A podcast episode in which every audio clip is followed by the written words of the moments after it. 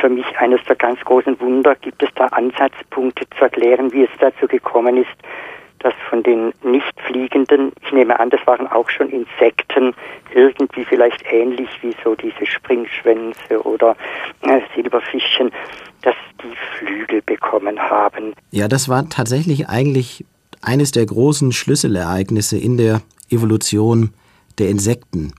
Wenn die Insekten keine Flügel entwickelt hätten, dann wären sie wahrscheinlich nicht so eine vielseitige, artenreiche Gruppe geworden, weil natürlich diese Möglichkeit zum Fliegen den Insekten die Möglichkeit gegeben haben, ganz viele neue Lebensweisen zu entwickeln, neue Lebensräume zu erobern.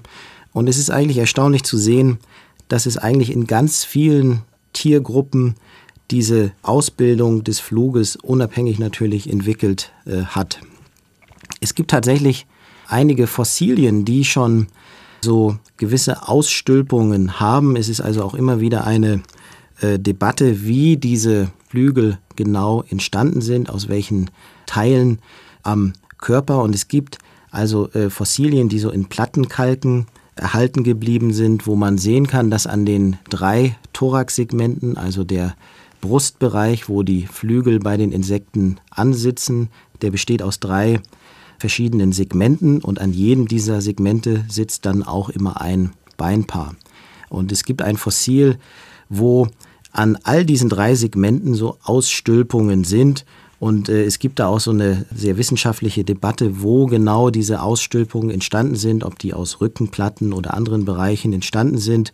Dazu haben zwei Kollegen von mir am Naturkundemuseum auch äh, vor einigen Jahren eine Arbeit geschrieben. Die haben also ein, auch ein Fossil entdeckt, was möglicherweise hier eine Rolle spielt in, in der Interpretation.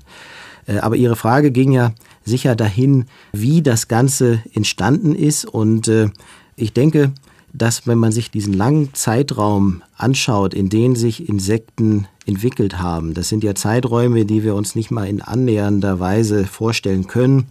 Das älteste Insekt, was man schon direkt zu den Insekten zählen kann, also man zählt heute diese kleinen Gruppen wie die Springschwänze oder die Doppelschwänze nicht mehr zu den eigentlichen Insekten, die gehören dann mit den Insekten zu den Hexapoden. Aber so das älteste nachgewiesene Insekt ist schon vor über 400 Millionen Jahren mindestens entstanden, also im Bereich des Devon. Und äh, es war also eine extrem lange Zeit möglich, in der immer wieder Bildungen am Körper der Insekten gegeben hat.